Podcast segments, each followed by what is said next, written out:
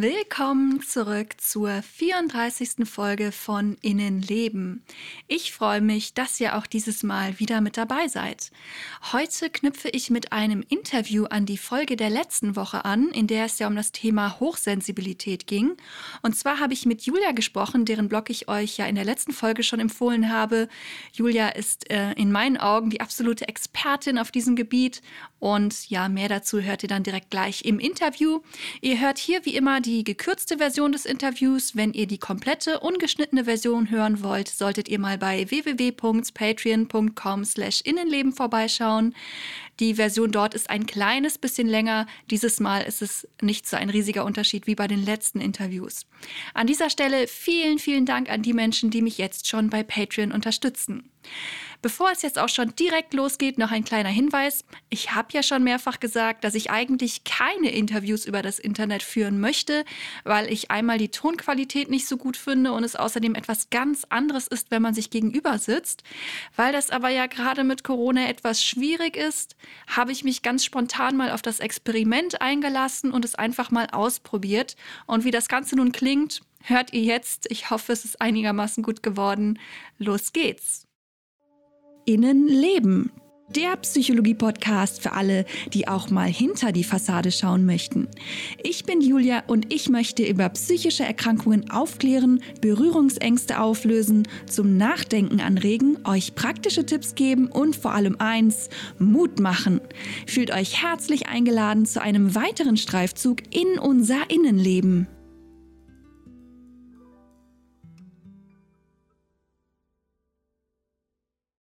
Ich bin jetzt mit Julia verbunden. Die habe ich vor Jahren, naja, übers Internet kennengelernt. Und zwar, weil sie einen wundervollen Blog hat und da über das Thema Hochsensibilität schreibt. Und jetzt kann ich endlich mal mit ihr sprechen und freue mich sehr darüber. Herzlich willkommen in meinem Podcast. Hallo Julia, ich freue mich auch sehr. Vielen Dank für die lieben Worte. Und zwar ähm, möchte ich heute mit dir über das Thema der Hochsensibilität sprechen, weil du da ja in meinen Augen die absolute Expertin bist, weil du schon so lange darüber schreibst. Und zwar ähm, wäre meine erste Frage, wann hast du selber das erste Mal gemerkt oder bist das erste Mal damit in Berührung gekommen, überhaupt mit dem Thema der Hochsensibilität? Also das allererste Mal, wo ich über Hochsensibilität erfahren habe, war im Jahr 2013. Ich habe extra nochmal nachgeguckt. und zwar habe ich den ersten Beitrag in meinem Blog im Jahr 2014 geschrieben. Und ähm, Ende 2013 habe ich tatsächlich über Hochsensibilität erfahren. Ja, und wie bei ganz vielen sind mir da tausend Steine vom Herz gefallen. Ähm, und zwar hat mich eine Freundin draufgebracht. Ich war zuerst in anderen Themen unterwegs, wo ich gedacht habe, ach, da muss irgendwas, da ist irgendwas nicht in Ordnung mit mir, das und das muss es sein. Und äh, am Ende hat sich dann rausgestellt, über ganz normale Suche im Internet, ja, da gibt es sowas, das nennt sich Hochsensibilität. Und dann habe ich mich da eingelesen und habe da mein erstes Buch bestellt und habe gedacht, ja, ja, und mit jeder weiteren Seite hat sich das Bild immer mehr bestätigt und ähm, das war wie so ein Gefühl von, ja, ich bin jetzt tatsächlich irgendwie daheim angekommen. Das klingt sehr ähnlich wie bei mir, muss ich sagen, weil ich auch irgendwann mal darüber gelesen hatte, mich dann mehr reingelesen habe und dann gemerkt habe, oh, Moment mal, das passt alles so gut, das könnte es sein. Ähm, woran hast du denn bei dir selber irgendwie gemerkt, da ist irgendwas, da stimmt irgendwas nicht, was ist das? Also ich habe es vor allem dahingehend gemerkt, dass ähm, bei bestimmten Situationen meine Stimmung auf einmal gekippt ist. Also klassisches Beispiel. Ich war auf einem Geburtstag eingeladen und ähm, am Anfang war die Stimmung wunderbar. Ich habe mich mit den Leuten noch unterhalten können. Und irgendwann, so nach zwei, drei Stunden, saß ich am Tisch und überhaupt nichts mehr beitragen können zu den Gesprächen. Das war wie so gekippt. Und also ich war praktisch, also meine Wahrnehmung, die hat noch so ganz, ganz dumm funktioniert. Ähm, nur konnte ich zum Beispiel auch überhaupt nicht mehr sagen, ich will jetzt nach Haus oder so, ja. Ich war irgendwie so komplett weg. Und im Nachhinein habe ich dann ähm, gemerkt, dass ich da komplett in eine Reizüberflutung reingerauscht bin und mir überhaupt nicht mehr bewusst war, äh, dass, dass, dass mir sozusagen meine eigene Wahrnehmung abhanden kommt und auch sozusagen ein Stück weit meine Handlungsfähigkeit. Und das ist so das Paradebeispiel. Und dann gibt es natürlich auch noch ähm, die schönen Beispiele, ja, dass ich ähm, das kleine Gänseblümchen am Straßenrand total schön finde. Oder, also vorhin war ich in Weinberg unterwegs, wenn die Sonne untergeht, die ganzen Farben und so weiter. Und da merke ich einfach, dass mein Umfeld das so wie ich nicht aufnehmen kann. Und jetzt, wenn ich das so erzähle, kriege ich gerade Gänsehaut und freue mich drüber, weil das einfach so die kleinen Dinge des Lebens sind, wo einfach total schön sind. Und ich mich immer gewundert habe, bin ich denn die Einzige, die sich daran ähm, erfreut? Ja, das das ist wahnsinnig schön, das zu hören, weil mir geht's gerade bei diesen Sachen auch so, dass ich's manchmal so so sehr ich diese kleinen Momente genieße und mich an solchen einfachen Sachen oder also für mich sind das gar nicht so einfache Sachen, das sind so große Momente dann manchmal schon, obwohl das dann nur ein Sonnenuntergang ist oder irgendwie ein Vögelchen, das da irgendwo im Busch sitzt. Aber es ist so schwer zu vermitteln, diese Intensität, wie schön man das findet und wie intensiv man das wahrnimmt das Gefühl, das irgendwie nicht vermitteln und auch teilen zu können, ist irgendwie manchmal echt ganz schön frustrierend. Ja, und macht auch ähm, manchmal traurig, weil man einfach ähm, irgendwie kein Echo bekommt dafür. Ja, man möchte diese Momente ja teilen irgendwie und wie soll es gehen? Also ich habe mir schon oft gewünscht, dass man irgendwie so ein Kabel hat, mit dem man sich verbinden kann und die Wahrnehmung synchronisieren kann, damit der andere genau dasselbe wahrnehmen kann, was man selber so wahrnimmt. Aber ähm, das gibt es ja leider noch nicht. Was hat es in deinem Leben verändert, dann herauszufinden, oh, okay, das ist vielleicht bei mir eine Hochsensibilität? Es hat auf jeden Fall verändert, dass ich meiner eigenen Wahrnehmung trauen darf bedeutet, mein Selbstwert ist gestiegen. Ähm, natürlich geht da auch so ein Metaprogramm im Hintergrund los, wo man sich dann un unglaublich selber beobachtet, ja, weil das geht ja schon noch einige Zeit lang, um zu gucken, bin ich jetzt tatsächlich hochsensibel oder ist nicht doch was anderes. Und das kostet auch einige Kraft. Man kann einfach auch gewisse Dinge in der Vergangenheit anders einsortieren zum Beispiel Dinge, die nicht so gut gelaufen sind oder an Dingen, die ich, die ich mir, wo ich mich besonders gefreut habe, ähm, die kann ich jetzt einfach viel besser einsortieren und kann auch gestärkter weiter mein Leben leben. Und ähm, ich kann vor allen Dingen auch viel besser auf mich aufpassen, meine Termine und meinen Tag strukturieren, so wie ich es tatsächlich brauche und so wie ich es ähm, für mich ähm, als angenehm auch empfinde. Und ja, die Lebensqualität ist bei mir einfach gestiegen. Das hat zwar eine Zeit gedauert, aber ähm, zu wissen, dass es sowas wie Hochsensibilität gibt, ähm, das war einfach wie so eine Landeplattform für mich. Vor allen Dingen dann auch andere Hochsensible zu treffen, das war wie so ein, ach schön, ich bin nicht allein. Ja, ich habe auf deinem Blog auch gelesen, dass du zu so einem Gesprächskreis für Hochsensible gehst. Ähm, worüber sprecht ihr da? Ach, das ist total schön da. Wir sprechen über ganz unterschiedliche Dinge, äh, weil das Thema, worüber wir sprechen, ähm, kristallisiert sich erst in den ersten zehn Minuten raus. Und ähm, da sprechen wir über ganz unterschiedliche Dinge. Also ich muss noch zum Kontext dazu sagen, das ist ein Gesprächskreis ähm, bei mir in der Firma, den haben wir intern gegründet. Und da geht es zum Beispiel auch um ähm, Themen, die halt den Firmenalltag zum Beispiel betreffen, aber auch so ganz allgemeine Themen, zum Beispiel, wie grenze ich mich ab? Ähm, was tut mir gut? Also wirklich querbeet. Ähm, auch die kleinen Freuden des Lebens, das hatten wir auch schon. Aber ganz oft sind es halt die Themen, wo einen gerade am meisten beschäftigen. Hast du diesen Gesprächskreis quasi dann gegründet oder das irgendwie, ähm, mit in die Wege geleitet oder gab es das vorher schon? Wir waren zu dritt, wir waren oder wir sind drei Kolleginnen, die das ins Leben gerufen haben. Und wir treffen uns einmal im Monat für eine Stunde und das ist echt wie so, wie so eine äh, Oase in der Wüste. Das klingt toll. Vielleicht sollte ich mal gucken, ob man sowas hier ähm, in der Gegend auch mal ins Leben rufen kann. Ich finde die Idee total super, sich da auszutauschen, weil mit wem soll man darüber reden, wenn nicht mit anderen Leuten, die dasselbe oder ähnliche Sachen wahrnehmen? Das tut ja auch immer gut, dann zu sehen, okay, ich bin nicht alleine mit, mit dem Thema. In welchen Bereichen hast du dein Leben an die eigene Hochsensibilität angepasst? Mittlerweile ähm, in recht vielen Bereichen.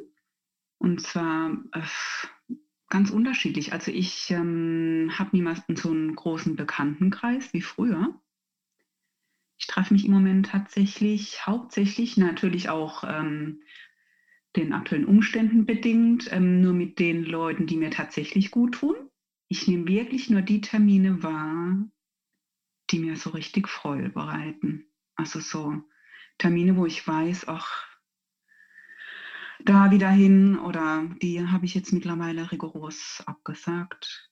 Und auf Arbeit, ähm, da geht es natürlich dann genauso äh, mit der Selbstfürsorge weiter, dass ich wirklich gucke, ähm, dass die Arbeit auch so einigermaßen zu mir passt und ich einfach nicht zu viel annehme, weil also früher hatte ich dann natürlich auch die Tendenz, wie viele andere Hochsensible, dass ich sozusagen ähm, so, ich weiß nicht, ob du das auch kennst, ähm, so diese Tendenz, Löcher im Außen zu stopfen. Also sozusagen das Außen so schön hinzu, hinzugestalten, dass es mir auch gut gehen darf. also so, ein, so, eine Art, ähm, ach, da draußen fehlt was, also da kümmere ich mich jetzt automatisch drum. Da halte ich mich jetzt sehr zurück und äh, gucke tatsächlich erstmal auf mich selber. Bin ich überhaupt in der Lage, das zu leisten und will ich das überhaupt? Also der, der, mein, mein Bewegungsimpuls geht nicht mehr so von außen nach innen, also was muss gemacht werden von außen nach innen, sondern äh, was entsteht denn aus mir heraus und was will ich denn eigentlich? Also jetzt eher von der, vom inneren Impuls her nach außen. Natürlich gibt es gewisse Dinge im Außen, die müssen, müssen erledigt werden, aber die Tendenz ist klar in die andere Richtung und das fühlt sich auch für mich jetzt gesund an. Das klingt nach wahnsinnig viel Selbstfürsorge. Ja, das lernt man tatsächlich in, mit der Zeit dann auch, ja. Was hat dir dabei geholfen, das zu lernen und das auch so anzunehmen? Ich habe zuallererst ganz viele Bücher gelesen und ganz viel für mich Kontext geschaffen habe ich immer mehr, bin ich immer mehr dazu übergegangen, ähm, Hochsensible zu treffen und zu gucken, wie machen die es. Ich habe mit, mit meinem direkten Umfeld darüber gesprochen. Da muss man natürlich aufpassen, wie man Hochsensibilität kommuniziert. Das wäre jetzt meine nächste Frage gewesen. ja, ich habe tatsächlich meinen direkten besten Freunden und meinem direkten Umfeld gesagt, dass ich jetzt ähm, weiß, dass es sowas wie Hochsensibilität gibt und mich da einordne und äh, das halt ein ganz neues Feld für mich aufmacht. Und im weiteren Umkreis war ich ein bisschen vorsichtig, weil wenn Leute halt ein bestimmtes Wort hören, automatisch bei denen ein innerer Kinofilm abläuft, äh, hochsensibel, ach Gott, die hält sich jetzt zum Beispiel für was Besseres und ähm, äh, ist so sensibel, da müssen wir jetzt ganz arg aufpassen, ja. Und die, ähm, das, das wollte ich einfach nicht. Und da ist eine gute Strategie, dass man einfach die eigenen Bedürfnisse kommuniziert und äh, wie es einem selber geht. Da muss man das Wort Hochsensibilität gar nicht ähm, in den Mund nehmen. Okay, also das heißt, du hast deine Bedürfnisse kommuniziert und eben darum gebeten, dass darauf ähm, Rücksicht genommen wird. Mhm, genau. Das setzt natürlich voraus, dass ich ein gutes ähm, Gewahrsein für mich selber habe. Was brauche ich denn jetzt eigentlich? War das für dich von Anfang an leicht herauszufinden, was du wirklich brauchst? Nö. Äh, da steht sogar der Gedanke da, das ist teilweise heute auch immer noch schwierig. Okay, und wie hast du dich dem Thema genähert oder, oder wie näherst du dich immer noch mehr da an? Also für mich hat sich noch ein anderes Themenfeld eröffnet. Ähm, da fange ich jetzt mal mit dem Stichwort Polyvagaltheorie an. Und zwar ist das eine Theorie, die von Stephen Porges entwickelt wurde. Und da geht es halt einfach darum, dass die Sicht auf das eigene Nervensystem einfach ein bisschen eine andere geworden ist in der Wissenschaft. Und ähm, ich da einfach einen besseren Zugang zu mir selber jetzt gerade bekommen habe. So ganz allgemein gesagt. und da Hochsensibilität bei vielen Dingen wie ein Verstärker wirkt, sowohl auf positiver als auch auf negativer Seite, ähm, finde ich es wichtig, dass vor allem jeder Hochsensible von dieser Polyvagaltheorie auch gehört hat und ähm, weiß, dass es das gibt und dass es einfach eine ganz, ganz wichtige Schraube ist, an der man auch drehen kann. Ja, ich habe schon in deinem Blog gelesen, dass du da immer mal wieder drauf verweist. Magst du versuchen, kurz zu erklären, worum es bei dieser Theorie geht? Ich kann es mal versuchen. Ganz grob geht es darum, also früher ähm, hat man ja in der Schule gelernt, dass das Nervensystem, das autonome Nervensystem aus dem Sympathikus und dem Parasympathikus besteht. Also so, so ein Bild so von Yin und Yang. So. Und die Polyvagaltheorie, da kann man sich jetzt eine Ampel vorstellen mit Grün, Gelb und Rot.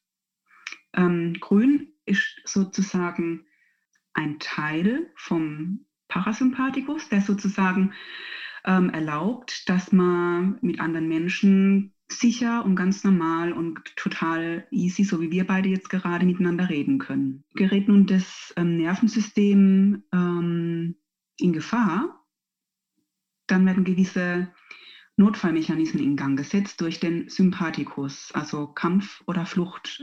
Das System möchte kämpfen oder fliehen. Ähm, zum Beispiel, wenn mich jetzt, wenn jetzt so ein Tiger um die Ecke kommt oder so ein großer Bär, dann entscheidet mein System, ob, es jetzt kämpfen will oder fliehen. Und ähm, wenn das nicht mehr geht, wenn mich dann der Tiger ähm, packt, dann ähm, bleibt mir nur noch die Erstarrung übrig und das ist dann sozusagen der rote Bereich. Und der Stephen Porges, der hat halt mit der Polyvagaltheorie ähm, sozusagen herausgefunden, dass der parasympathische Teil der Parasympathikus in zwei Teile geteilt ist, in den ventralen Vagus und den dorsalen Vagus. Jetzt kommt noch die Thematik des Entwicklungs- und Bindungstraumas ins Spiel, ist total wichtig, weil diese Thematik eigentlich fast jeder Mensch in unserer Gesellschaft betrifft. Ähm, ja, und also Entwicklungstrauma, das ist was ganz anderes wie normales ähm, Trauma, was man zum Beispiel erlebt, wenn man einen Unfall hat oder so ein, ein singuläres Ereignis, sondern Entwicklungstrauma ist mehr so ein Trauma, was man eigentlich gar nicht so als Trauma wahrnimmt. Also man merkt es gar nicht, dass das existiert. Das sind chronische Ereignisse, die praktisch früher ähm, ähm, erlebt worden sind. Es sind aber nicht nur Ereignisse, es sind auch äh, Dinge, die nicht passiert sind. Zum Beispiel, wenn jemand die eigene Hochsensibilität nicht ausleben kann, wenn da keine Plattform ist zum Landen, also wenn die eigene Emotionalität nicht ausgelebt werden konnte, dann wird es auch unter Bindungstrauma oder Entwicklungstrauma gezählt. So. Und um das sozusagen mit diesem Ampelkonstrukt zu verknüpfen, ähm, kann es sein, dass man sozusagen in einer chronischen in, in so einer Art Freeze steckt, je nachdem auch in welcher Lebenssituation man ist. Ich kenne das von mir selber, ein ganz einfaches Beispiel. Prüfungssituation, mündliche Prüfung, das war für mich immer der Horror. Da ist mein System sozusagen in, also ich wusste das früher auch nicht. Das war wirklich ein Notfallmechanismus, der da eingesetzt ist, der mich hat erstachen lassen. Ich habe mich dann versucht, nur noch auf die Inhalte zu konzentrieren, die in der Prüfung gefragt waren. Und was ich aber zu dem Zeitpunkt, was mir gar nicht bewusst war, in so einer Notfallsituation möchte man ja sozusagen mit dem Feind, der einen angreift, überhaupt nicht mehr in Kontakt gehen. Und das waren in meinem Fall die Prüfer. Ich war überhaupt nicht mehr mit den Prüfern im Kontakt. Und Entwicklungstrauma bedeutet, ähm, ich nehme überhaupt nicht mehr wahr, was jetzt im Kontakt stattfindet.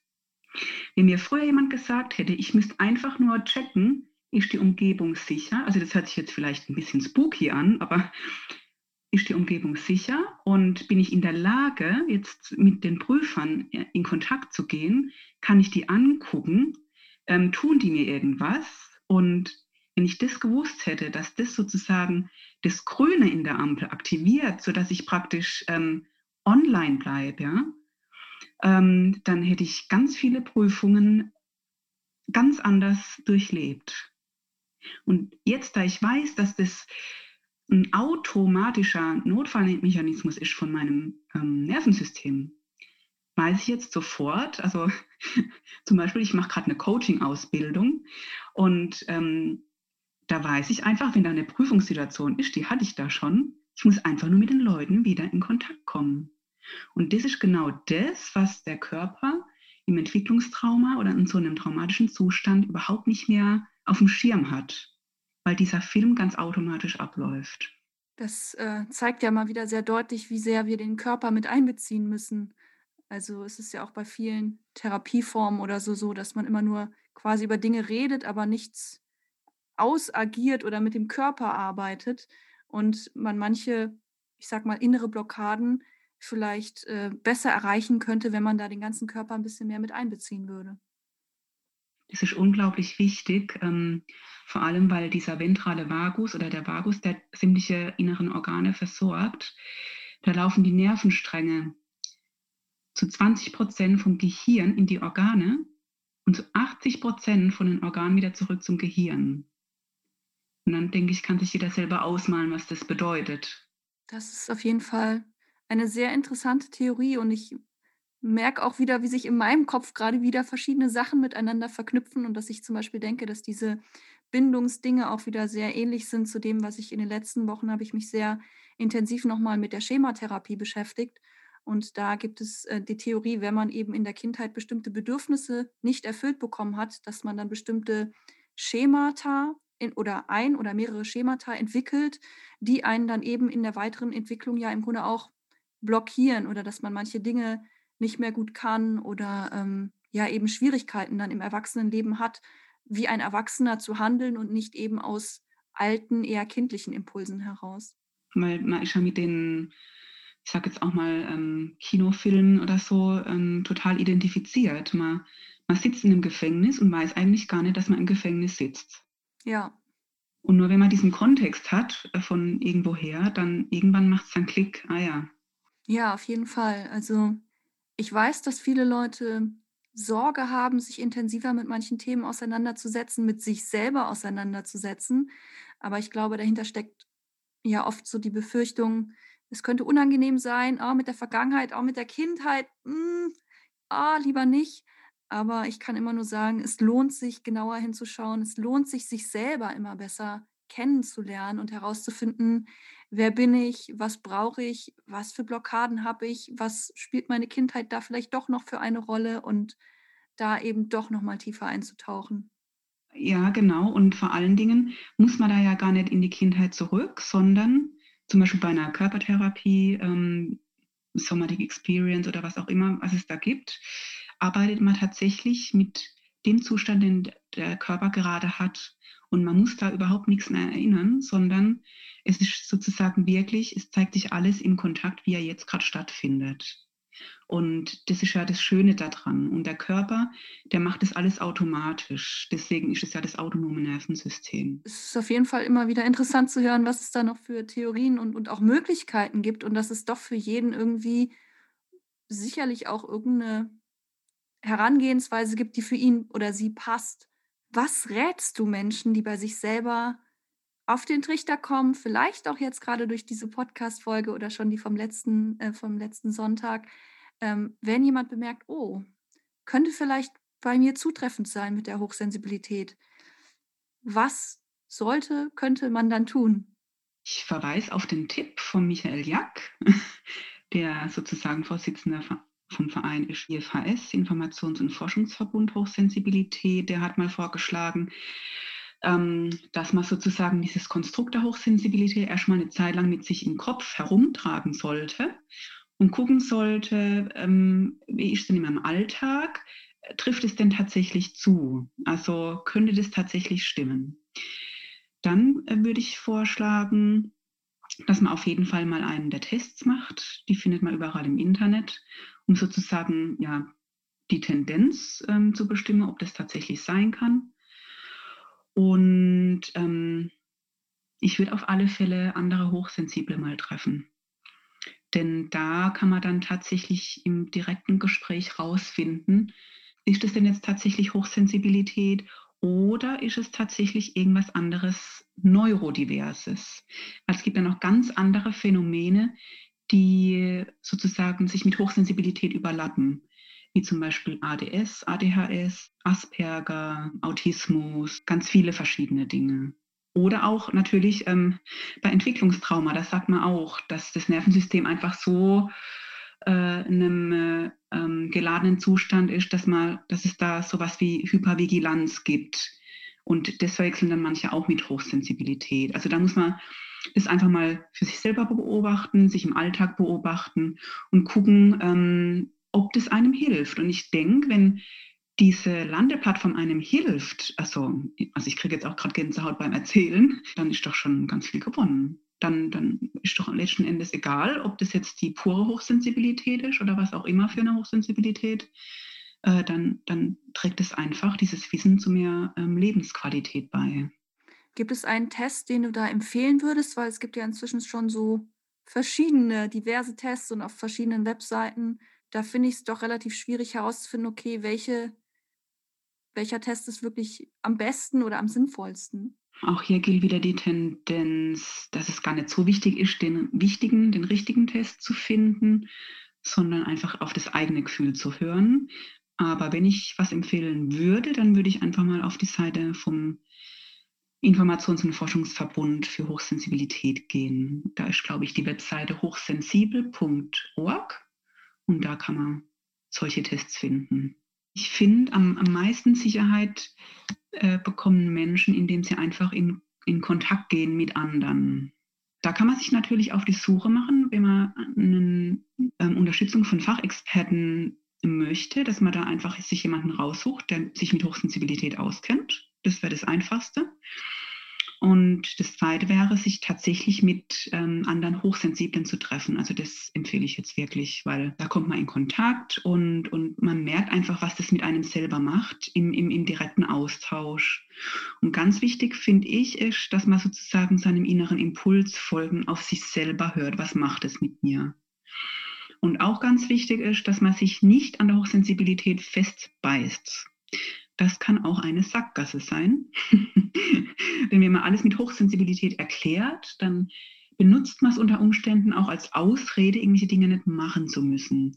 Da sollte man ein bisschen aufpassen und äh, ja, und einfach äh, das ein bisschen versuchen, äh, lockerer zu sehen. Also nicht alles für bare Münze halten, das immer wieder auf den Prüfstand stellen und ähm, und das Gefühl der Sicherheit, das kommt dann mit der Zeit, wenn man sich mit dem Thema länger auseinandergesetzt hat. Okay, das klingt sehr schlüssig. Ähm, hast du vielleicht noch einen Tipp, wie man andere Hochsensible finden kann?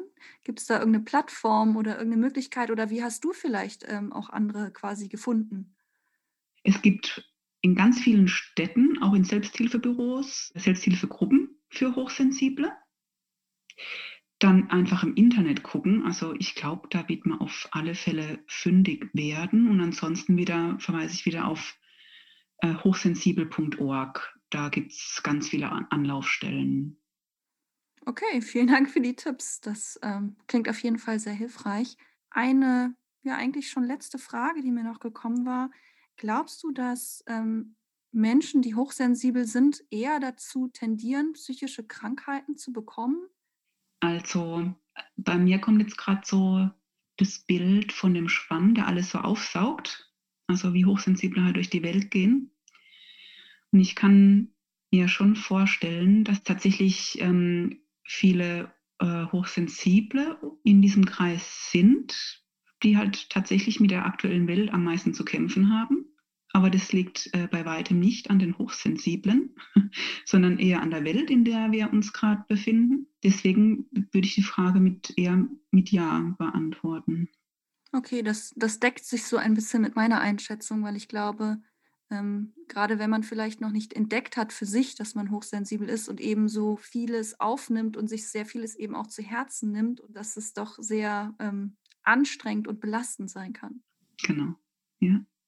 Und wenn ich vielleicht noch eine Sache äh, erwähnen darf, wenn man jetzt gar keine Anlaufstelle hat oder wie auch immer, es gibt ähm, sogenannte lokale Gruppen in jeder Stadt oder bei sich in der Nähe. Da kann man auch mal anklopfen. Und zwar, das ist eine Initiative vom Gopal Norbert Klein.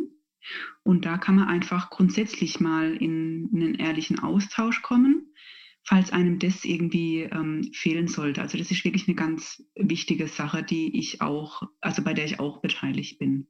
Okay, vielen Dank für den, für den Tipp. Also ich bin ja immer froh, wenn ich sowas weiterleiten kann, weil ich kann da ja jetzt nicht irgendwie Kontakte herstellen, weil ich da selber leider nicht so gut vernetzt bin, was äh, das Thema angeht, wobei ich das trotzdem nach wie vor sehr spannend finde. Ähm, ja, möchtest du sonst noch irgendwas loswerden zum Thema, was äh, vielleicht interessant sein könnte? Ganz wichtig, nicht nur über dieses Thema lesen und alleine damit klarkommen wollen. Es ist total wichtig, sich mit anderen darüber auszutauschen, weil das einfach ganz, ganz wichtig ist fürs Nervensystem und ähm, für das innere Wohlbefinden. Das darf man nicht vergessen. Und äh, Julia, ich möchte mich ganz herzlich bei dir bedanken. Ähm, es hat mir unglaublich viel Freude gemacht, mit dir hier zu reden. Vielen Dank. Ja, vielen Dank an dich, dass das so spontan äh, ja, geklappt hat, dass wir das so spontan möglich gemacht haben. Und es, es hat mich auch sehr gefreut. Ich habe noch mal mehr über das Thema erfahren und ja, ich finde es auch sehr wichtig äh, und gut, dass du es nochmal erwähnt hast, dass eben der Austausch auf jeden Fall auch noch mit dazugehören sollte. Ich merke das ja selber auch immer wieder bei den paar Interviews, die ich geführt habe oder auch so im Austausch mit anderen Menschen, dass das sehr ähm, bereichernd sein kann. Oh ja. Ja, dann vielen Dank für diese Möglichkeit und ich wünsche dir noch einen, es ist inzwischen dunkel draußen, einen schönen Abend. Vielen Dank, Julia. Den wünsche ich dir auch.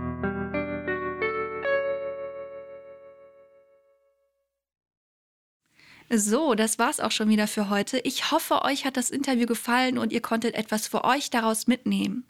Ich muss sagen, dass mir dabei wieder einmal aufgefallen ist, wie wichtig der gegenseitige Austausch eigentlich ist und wir haben uns nach dem Interview noch eine ganze Weile richtig gut unterhalten und austauschen können und dafür bin ich sehr dankbar. An dieser Stelle wie immer noch der Hinweis, ihr findet mich bei Instagram unter innenleben.podcast und ihr könnt mich per Mail erreichen unter innenlebenpodcast.gmx.de. Besonders freuen würde ich mich natürlich, wenn ihr auch mal bei Patreon vorbeischaut und euch die zusätzlichen Inhalte dort anschaut, anhört, durchlest, wie auch immer. Ihr findet da natürlich auch die ungeschnittene Version von diesem und allen bisherigen Interviews und ihr könnt außerdem damit rechnen, dass ich dort auf eure Fragen und Anliegen besonders schnell und ausführlich antworten werde. Und noch ein kleiner zusätzlicher Hinweis auf meine Aktion. Ich habe ja vor, glaube ich, inzwischen vier Wochen dazu aufgerufen. Da würde ich mich natürlich auch sehr freuen, wenn viele Betroffene von euch mitmachen. Worum es genau geht, erzähle ich am Ende der 29. Folge, also hört da gerne mal rein. Ihr habt die Möglichkeit, bei einem Herzensprojekt mitzumachen und es kostet euch keinen Cent. Der Einsendeschluss ist der 31. Dezember, aber wie das ja so häufig ist am Jahresende, ist dann doch oft noch viel mehr los, als man so denkt. Also bevor es in Vergessenheit gerät, schickt mir doch bitte jetzt schon mal euren Beitrag, damit der nicht in der Weihnachtszeit irgendwie verloren geht. So, ich wünsche euch noch einen guten Morgen, einen schönen Tag oder einen entspannten Abend. Bis zum nächsten Mal.